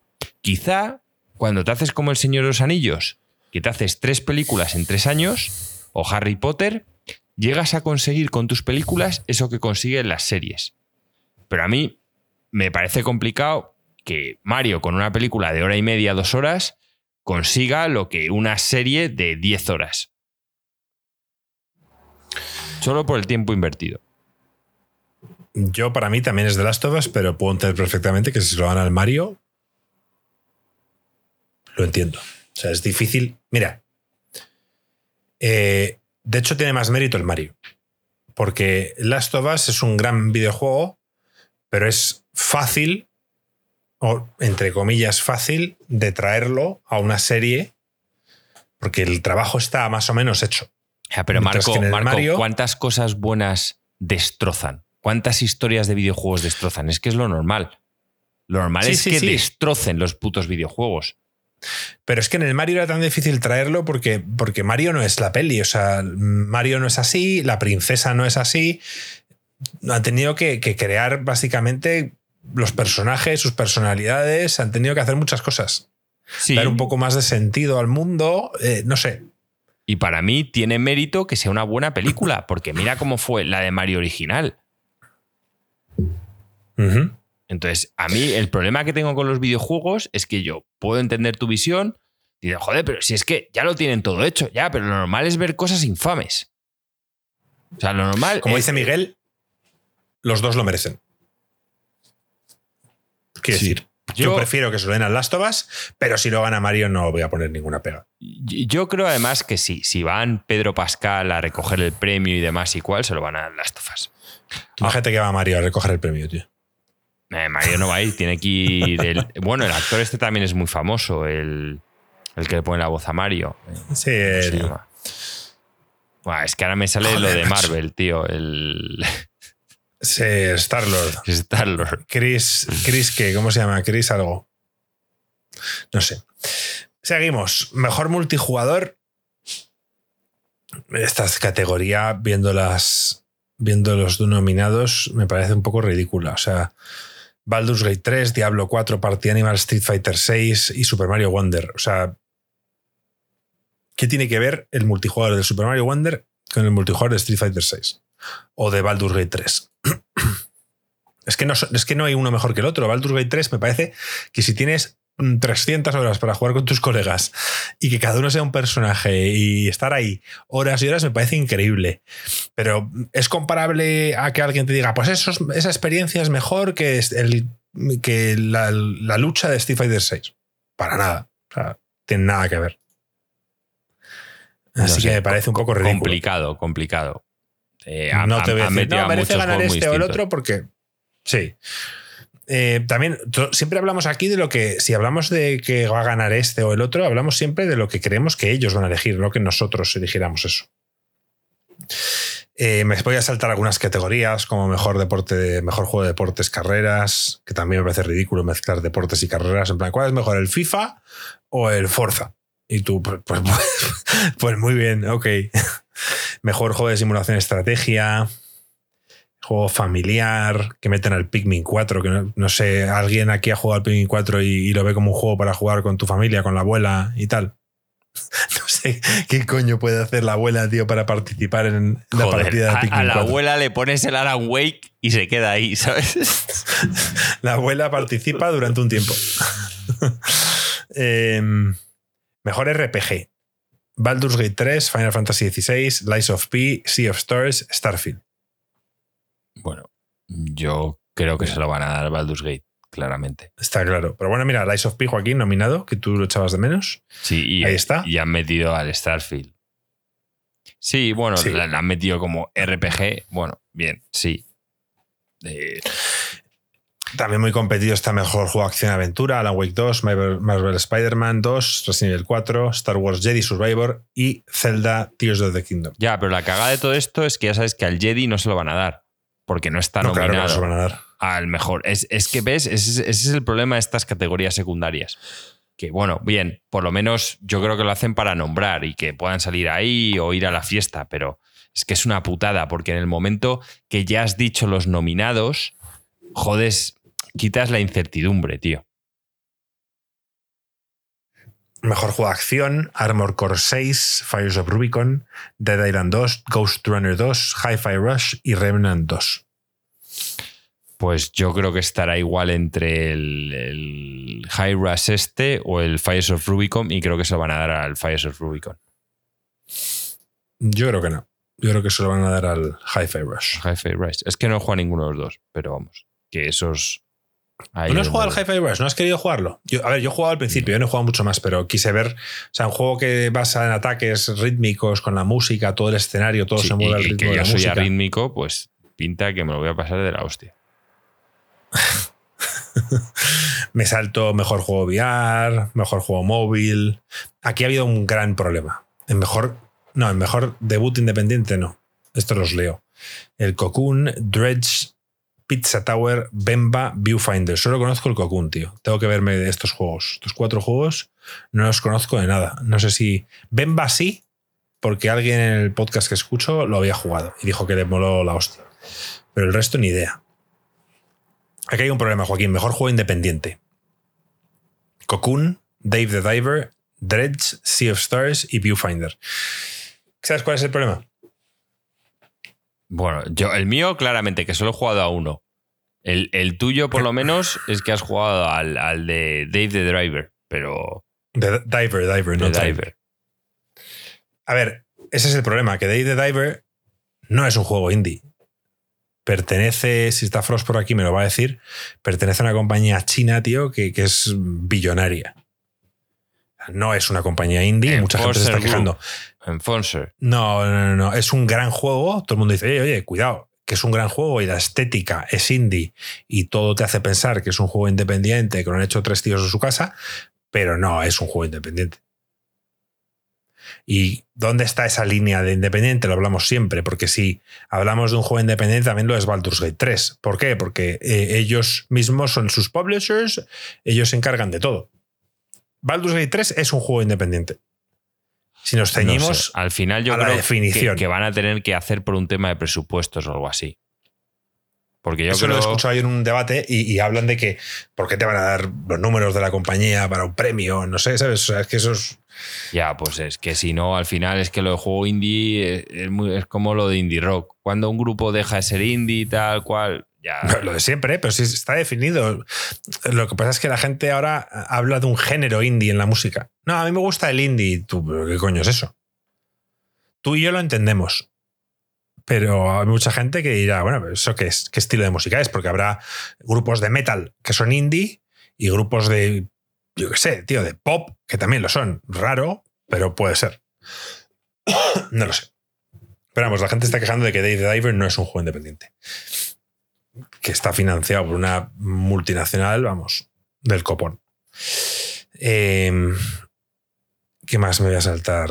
Eh, bueno, todo esto, a ver, mejor juego de apoyo a la comunidad, juego en evolución, Games for Impact, de accesibilidad y mejor actuación que le dan a Ben Starr de Final Fantasy XVI, que es el que hace del personaje principal, a Cameron Monaghan de Star Wars Jedi Survivor, Idris Elba de Cyberpunk, Melanie Liburd, que es Saga Anderson en Alan Wake 2, Neil Nu- Nubon, que es Astarion en Baldur's Gate 3, y Yuri Lowenthal, Lowenthal, que es de Peter Parker en Spider-Man 2.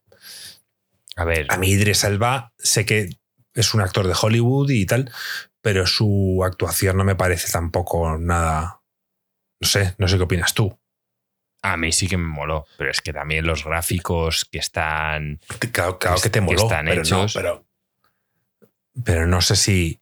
Es Lo merece con respecto el a los tema demás. es que los demás no es lo mismo poner voz que poner voz, cara, no lo sé. El de Astarion me flipa. Ya lo dije. Es mi quest que yo recomiendo a todo el mundo, llevar a Starion para hacerla. Es un personaje que me encanta, me encantan las voces que pone y a lo mejor le dan el premio porque encima he visto una historia personal del tío diciendo que lo estaba pasando muy mal, que se estaba planteando dejar la actuación y tal, y que los videojuegos le han salvado la vida porque se ha sentido muy feliz con su personaje y se ha sentido realizado y tal y cual. Mm, creo que aquí eh, van, a tirar un poco de, historia feliz y dárselo al pavo. Pero no lo sé. Aparte que se lo merece, seguramente. Sí, sí, es una gran actuación. Vamos, a mí yo es el que recomiendo siempre llevar. Mejor banda sonora. Alan Wake 2, Baldur's Gate 3, Final Fantasy XVI, Hi-Fi Rush, y Zelda Tears of the Kingdom. Em, pues tío, me, duele un poco que no hayan metido aquí tampoco el Ice of P, porque el Ice of P tiene temas que vas cogiendo y los pones en. Tienes una máquina de discos, Marco, un, Marco, un tocadiscos. Me jode que los tienes que encontrar. Entonces, pues habré oído solo un 30% de los temas del juego, pero son las pollas, en plan típica tía que te canta un tema que mola un huevo. me, parece muy original. Y mm, vamos, que yo los habría dejado más a la vista, o sea, después de meterle ese curro, no los habría dejado tal. Pero, pero en fin, eh, estoy pensando ahora mismo y no recuerdo de estos una banda sonora que me parezca eh, memorable. Sí, hombre, joder. El, o sea, Joaquín, no, no es volver al Zelda, estamos tú y yo solos, no va a haber discusión. Zelda tiene muy buena banda sonora. No voy a hablar de Zelda. ni, ni, para esto, ni, para, la música. Para nada. Ese juego para mí simplemente no existe, no quiero hablar de él. Ya te lo dije, no voy a hablar de nada que tenga que ver con el Zelda. es acojonante. Vale, vale. Aunque hablen del premio al mejor elfo, pues ya está, no lo voy a dar. Y ya os digo que cualquier premio que dé Insert Coin, si entra el Zelda, yo ni entro a discutir ese premio. Pero ¿y si, y si ahora en los Game Awards se lo dan al Zelda? Pues, eh, los, Game Awards yo es algo que no controlo. Que hagan lo que quieran. Bueno, pero opinaremos de lo te podremos opinar de que se lo hayan dado o no. No, yo no opino ese juego. tú no opinas, pero nosotros sí. Yo estoy tratando de borrarlo de mi mente. Ya os lo he dicho, no quiero saber nada. Sí, vosotros opinar. Pero no me preguntéis a mí, pues no quiero saber nada. Ni, quiero tener nada que hablar. Hoy, no me quedaba otras. Se lo puedo preguntar al chat. ¿Qué os parece la música del, del Zelda Tears of the Kingdom? No insistas, Marco. Venga, eh, eh, Alan Wake, bueno, a ver, Baldur's Gate 3, la música que estoy escuchando me encanta. La del Final 16 no suelen fallar y Hi-Fi Rush, su, su, juego se basa en la música, pero no he jugado lo suficiente para saber si es buena o no. Sé que es muy como movida, divertida, pero no, no es mi estilo. Ya sabéis que a mí me gustan las baladas tristes. Em, Yo al final, mejor... casi todos los años, lo del premio a la música te lo he dejado a ti, porque, de, a ver, menos cuando ha habido un Mass Effect que sí que se me ha quedado grabado, o en el caso de, del Elden Ring, que fue un puto canteo. Bueno, y en el, y en el Resident Evil, no, Resident Evil no, en el Final Fantasy VII Remake, en la primera parte, que eran los temas, pero hechos en orquesta y tal, que, me flipó. Eh, normalmente tú eres más musical que yo y te, enteras mejor si la música es buena o mala. Yo tiro más, cuando, más cuando me parece infame, pero... Al igual que para ti, quizá los escenarios te venden un juego, que a mí también, pero la música a mí también me, me hace mucho, mucho. Pero bueno, Em, mejor dirección artística. El arte, vaya. Alan Wake 2, Hi-Fi Rush, Lies of P, Super Mario Bros. Wonder y Zelda Tears of the Kingdom. Aquí me puedo fiar de ti con el Lies of P porque me estado nominado. Pues nos dijiste que el arte ahí te impresionó y tal igual. Así que ahí está. Alan Wake 2 me parece también un juegazo. Y Pero es que Alan Wake 2 a mí no me parece que sea arte, me parece que es ambientación. Es lo mismo la ambientación es un, conjunto de gráficos y de, música y de, de sonido. No sé. Pero eso es. A, mí el Ice of lo que es las calles, tío, es como una Francia así muy gótica. Obviamente, porque claramente se querían acercar a, lo que era el Souls.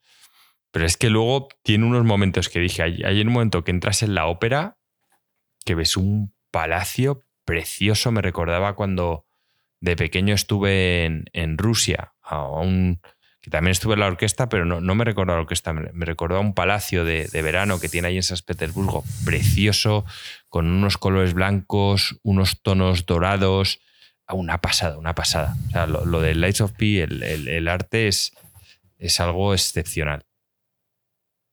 Yo diré que el Mario Wonder sí tiene un gran arte comparado con los juegos anteriores, pero aunque ha hecho un cambio importante respecto a, a entregas anteriores, sigue siendo un Mario y está bonito. Y el Tears of the Kingdom es continuista en el sentido de que, de que bueno, pues el Breath of the Wild ya sentó las bases de lo que iba a ser. Y aquí, pues es un poco más de lo mismo. Así que para mí está entre la Week 2, Lights of P, que tengo que jugarlo, y quizá el Hi-Fi Rush, porque tiene un estilo muy fresco, diferente, no sé, colorido y demás. Mejor narrativa: Alan Wake 2, Baldur's Gate 3, Cyberpunk, Phantom Liberty, Final Fantasy XVI y Marvel Spider-Man 2. Yo creo que esto claramente es para el Baldur's. Se lo van a dar al Baldur's seguro. Si no, ¿para qué está aquí? Puede ser Alan Wake, dependiendo de qué tipo de juego. Si quieres, como lo llaman aquí, esto es un, en el chat una peli juegos, pues Alan Wake 2 cubre el cupo, pero si hablamos de narrativa general, historia, arcos, situaciones, etcétera, pues creo que no tiene rival. Cyberpunk también está ahí, evidentemente. Pero bueno, como vengas, Miguel, que en esta categoría tú suelas al Marvel Spider-Man, tío, no me jodas. que además se basan ya en, en algo existente, que son los cómics, pelis y todo. Y por último, bueno, mejor dirección del juego, no los voy a decir porque es que son prácticamente los mismos que, que estará muy ligado. Mm, o sea, es que a veces me parece absurdo. Joaquín, mejor dirección del juego, imagínate que se lo dan al Mario Wonder, pero luego el juego del año se lo dan a otro. Es, que, es, que, es que director en el fondo... muy bien el juego, dirigiste muy bien el juego, pero no es el mejor juego. Es absurdo, tío. O sea, yo hay otras cosas que puedo medio a llegar a entender, ¿vale? Como lo de las películas, sí, bueno, pues tu película es mejor, pero este actor lo hace mejor la otra, que bueno. Pero el director, tío, el director sí que es la suma de todos. El director es, lo que dice Steve Jobs. El director es el que hace el producto y que sea tal. Si he hecho el mejor producto, si soy el mejor director es porque he hecho el mejor producto. Si no, no lo soy. No es el otro. Bueno, pero en el cine pueden entrar en, por ejemplo, en la de 1918, creo que era, se llamaba así, que, todo se hace como que se rueda todo con un plano fijo, o sea, con un plano continuado y tal. Cosas raras lo puedo entender. Pero en el videojuego es más complicado. Mm, valorar la dirección a menos que hayas estado dentro del proyecto y entonces lo veas, veas el tío en las reuniones y ves cómo es un líder y ves cómo hay momentos de bajón y cómo el tío... Nosotros aquí, ¿qué, sabemos del, del, pavo? Nada. Sí, obviamente puedes decir también que un director que tenía un presupuesto de medio millón frente a otro que tenía de 15 millones y ha hecho un juego que casi es tan bueno, le puedes decir, oye, pues es el mejor director. Pero es que eso nosotros no tenemos ni puta idea. O sea, yo esto o lo has visto trabajar o evalúas los presupuestos o si no, solo te puedes basar en la calidad. Y si te basas en la calidad es el que gana el mejor juego del año, es el que tiene el mejor director. Sí, sí, me dice Ángel, eh, pero eso sería mejor fotografía, refiriéndose a lo de 1918. Sí, pero al final el director, pues, supongo que es el que, está dando lo que. Es que es, que es complicado. Eh, si alguien entiende mucho de cine y nos puede explicar en qué se basan para dar mejor director, que en el cine lo puedo entender más, en videojuegos parece imposible. Pero bueno, vamos ya finalmente a la última categoría, que es juego del año. Aquí siempre hablamos, nosotros pusimos cuatro fijos, que yo no estaba del todo de acuerdo en meter a Starfield. Eso fue como una decisión. Pensaba, yo te juro que cuando salió esta lista pensaba que las había clavado los seis. Pero luego me he escuchado el podcast y hay un momento en el que como que tú hablas y dices, bueno, pues a ver, ya tenemos los cuatro fijos y ahora vamos a hablar de los dos. Y no entro yo ahí al trapo, pero yo me chirriaba el Resident Evil 4 a mí personalmente, me chirriaba. Pero sí que pensaba que iba a estar nominado por encima de Starfield. Pero bueno, los nominados son Alan Wake 2, Baldur's Gate 3, Marvel Spider-Man 2, Resident Evil 4, Super Mario Wonders, Wonder y Tears of the Kingdom yo me sorprendió muchísimo que todos decíais que no, que cómo van a nominar a dos de Nintendo, que el Wonder. Y yo, tío, está clarísimo. O sea, ya, os lo dije, el Mario pues, Wonder es, es que dejarse fuera Lies of P, que me parece increíble, no sé. No pensé que no iban a pasar. pero lo vas a decir por un Mario. Porque decís como el Mario en forma despectiva, como si. No, no, no, no. Yo no digo en forma despectiva. Yo también te dije, Marco, que este, este intenta contentar a todos. Entonces, si no hubiese habido otro juego de Nintendo de por medio, te diría, vale, pues el Mario. Pero el tema es lo que dices tú, que está Microsoft, que está, parece que EA pues les da ya un poco igual, pero que al final, te, te voy a repetir, es que este es su evento, o sea, para él también es un tema de trabajo. Y desgraciadamente él, él no puede hacer como hacemos nosotros, lo que nos gusta y a tomar por culo, no. Él tiene que contentar un poco a todos. Entonces, en seis... Pero eso es una suposición nuestra, que posiblemente sea verdad, Exacto, pero que no tiene por qué Es serlo. Que el- el tío puede decir, oye, perdona, estos son premios y, y los nominados son los nominados. Es lo que nosotros creemos. Al igual, quizá también es consecuencia de que, coincidencia de que realmente todas las películas de la Segunda Guerra Mundial son mejores y por eso ganan los Oscar, o, o- o no, o cuando de verdad hay una minoría sufriendo es más fácil ganar un Oscar. No lo sé, cada uno puede pensar lo que quiera. Aquí igual, nosotros simplemente creemos que, que el tío este, eh, Jeff Keighley, quiere que este sea el mejor evento y al final es complicado que tu evento sea el mejor si las compañías grandes no te apoyan. Mira, mira lo, lo que pasó al E3 cuando ya Sony dijo que se iba, pues al final se hundió. Imagínate aquí que de repente Sony o ver, Microsoft. o esto es diferente, porque nosotros, porque, o sea, tú no, porque tú no lo ves, y yo este año tampoco seguramente puedo verlo, pero la gente que entra aquí a estos Game Awards, ¿por qué entra? ¿Tú crees que es para ver los premios o crees que es para ver los trailers y las sorpresas estilo E3 que nos ponen? Yo creo que es para ver los trailers. Correcto. Entonces, ahí es donde Jeff está jodido porque necesita de esos juegos y de esos trailers para poder crear hype alrededor del evento. Claro. Entonces necesita Entonces, las compañías. Sí, pero, pero puedes. Además, la bola se va haciendo más grande. Quizá ahora no queda tan bien echarse para atrás siendo Microsoft o siendo. O sea, hay muchas personas que ven este evento. Entonces, ¿qué pasa? Que Microsoft, ¿por qué no lo han nominado al Starfield? Dice, pues no te voy a dar nada. Y te estás, de alguna manera. Sí, auto- que, que es complicando y, y además justo pues tenemos a Tito Phil, que es bastante gamer y que le va a apetecer estar ahí, no sé qué. Pero que te digo, que Tito Phil, porque obviamente ahora está en una posición débil, pero si el tío fuera el típico cabezón de por mis cojones, pues, pues, pues mira, como pasó con Sony en el E3, ya está, que luego al final el evento se muere, tío. Que te abandone uno de los tres grandes es el principio del fin. Entonces, Por eso decía yo que Rockstar, cuando decíais que iba a aparecer aquí y que tú decías que tiene que participar en el evento, Rockstar no tiene ninguna necesidad. bueno, Ninguna. Yo lo único que dije es que por, por su parte me parecería un acercamiento. Él al final, esto es un punto de inflexión. Eh, siempre ha sido un equipo de dos hermanos, de tal cual, y ahora solo es uno. Tiene que sacar el GTA 6, que viene después de un GTA 5, que ha generado muchísimos millones, muchísimo hype, tal cual. Y bueno, pues quizá, oye, a, a mí me parece un tema de. Ahora la responsabilidad de decisión solo cae sobre una persona. Y en el fondo, tío, si eres muy gamer, ¿por qué cojones no vas a querer estar aquí? Que es, que es un tráiler, o sea, no, no tienes que enseñar nada más. Es un tráiler que tú ya les mandas preparado. Y si quieres, sales y hablas. ¿Tú sabes, la, tú sabes la- la- la- el placer que te da cuando ves cuántas, cuántos millones de personas han visto el- los Game Awards y tú sacas el tráiler de, Rockstar- ¿sabes? de GTA 6 aparte y tiene el doble de visualizaciones? Sí, sí, que lo puedes hacer dices- así. Pero no sé, tío, yo es que soy más. Yo también, Joaquín, yo yo soy más jugador de equipo pero- para esto. Me, me Sí. gusta un evento, tío, que nos representa a todos y, y me gustaría aparecer ahí.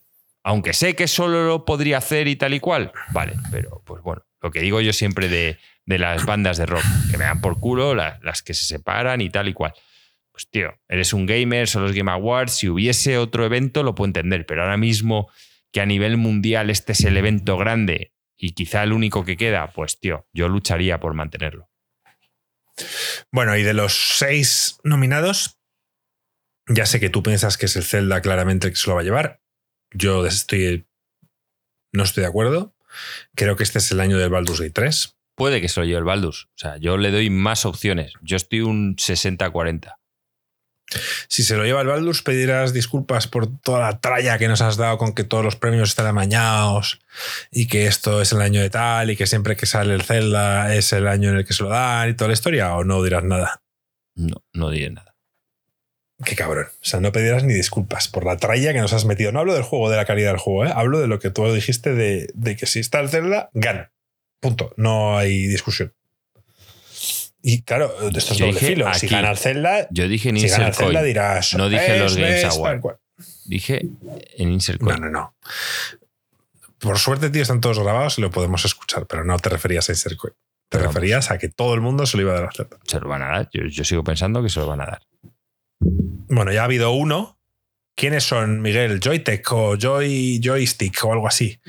Ya ha habido uno que ha dado sus premios y ha ganado Baldur's Gate 3. Sí, eh, joystick, no me jodas. Y los Joystick Awards son importantes, ¿eh? No es coña, no te rías. Son importantes. Están ahí, Sí ahí con sí. los de Insert Coin Games. bueno, pues nada. Joder. Es acojonante. Pues nada, hasta aquí Qué cabrón. El, sale- el que luego cuando le digo de ver el evento de PC dice, eso es una mierda. Y, y los Joystick Awards ahora me defiende que es importante. Es una revista, tío, de las pocas que quedan ya. Imagínate, si es importante. En fin. Eh, bueno, el evento será el 8 de diciembre a la una y media hora peninsular. Y nada, chavales, pues, pues esto es lo que ha dado de sí los Game Awards, los nominados. Que por cierto, yo me vi ahí al Jeff Keighley, eh, a Killick hablando todo. Pues nada, tío, pensaba que iba a ser más corto el podcast, pero estamos, estamos en tiempo, Joaquín. Hemos hecho todo estupendo. Y eso que no hemos hablado del Indie World de Nintendo. ¿Hay algo que tengas de off topic? Eh, pues no. De series, no sé si dije que iba a comentar alguna o no. Me terminé la Attack on Titan, pero eso creo que ya lo comenté. Eh, me fascina al final y Sí, demás. querías hablar de un par de series, pero prefiero que lo hagas cuando esté aquí Gringo y tal para que te podamos oír todos. Vale. Si no, Perfecto, pues ya está. Pues yo también estoy acabando Succession, me quedan cuatro o cinco episodios y cuando la acabe, pues también diré mis, mis impresiones y tengo que ponerme al día con, con Attack on Titan, que yo me quedé en hace dos años. pues ya está acabada. O sea, ya te la puedes ver hasta el final. Pues es mira, una buena noticia. Es una buena. Dedicada unas palabras al Indies Direct. Una palabra bastante. Una palabra bastante. Infamia, correcto. Sí, Gringo tendrá que hablar de la temporada 7 de Raised by Wolves. No, la cancelaron. es lo peor. ¿sabes? Después de la temporada 2. Puto gringo, tío. Puto gringo. Oye, ¿vas a hacer lo de, los, lo de las series este año? Pues el problema que tengo este año es que yo no he podido ver muchas, porque está muy centrado en los videojuegos. Entonces, si nuestro público quiere ese programa, lo haremos. Me da pena que no es como otros años que me he podido ver más, pero bueno, pues cada uno hablará de las suyas y ya está, con las limitaciones de tiempo que hemos tenido. Y si este año por falta de tiempo la gente lo ve menos importante, pues no lo hacemos. O sea, yo, yo no tengo ningún problema. Yo sí que las que he visto tengo opiniones, tengo distintas plataformas, distintas series. Y quizá esto favorece un poco más al resto de plataformas que a Netflix, el no tener tiempo, porque cuando no tienes tiempo, pues el buffet de Netflix lo tienes más limitado. Y porque te dedicas a coger más cosas de calidad. Dice Guy Bruce, os falta el programa de Attack on Titan. Ya, pero, Ahora que ya pero se, la, se la tiene que acabar de ver. Se la tiene que acabar de ver Marco, Gringo y Alex. Y ninguno lo ha acabado todavía. Solo yo. Solo tú. Vale. Bueno, pues nada, chavales. Em, vamos a ir terminando.